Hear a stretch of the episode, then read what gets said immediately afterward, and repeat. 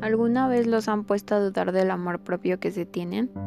Soy Lisbeth Maya y espero se sientan cómodos mientras me escuchan.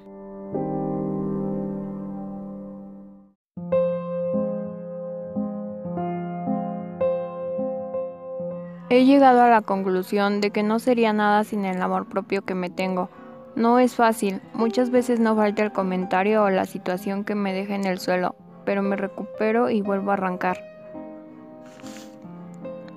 Me concienticé de que no ganaba nada dejándome pisotear, al contrario, hubo ocasiones en las que aguanté malos tratos y comentarios, pero un día entendí que a nadie le iban a afectar esos comentarios, solo a mí, y entendí que la única persona que podía cambiarlo era yo.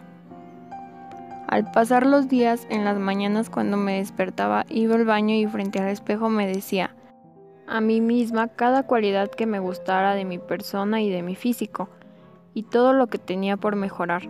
Actualmente sé que amor propio sin humildad es egocentrismo, y créeme que si las confundes puede ser la razón por la cual las personas no les guste pasar el tiempo contigo. Pasado el tiempo y empieces a cambiar, saldrás con la mentalidad positiva. Ya no habrá comentario que te afecte y es tanto lo que trabajas que automáticamente sientes que todo mundo se siente diferente y diferente para bien.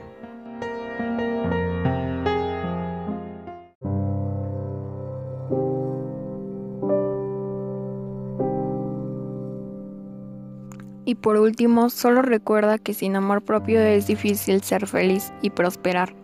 Fue un gusto hablarte desde la intimidad de mi cuarto.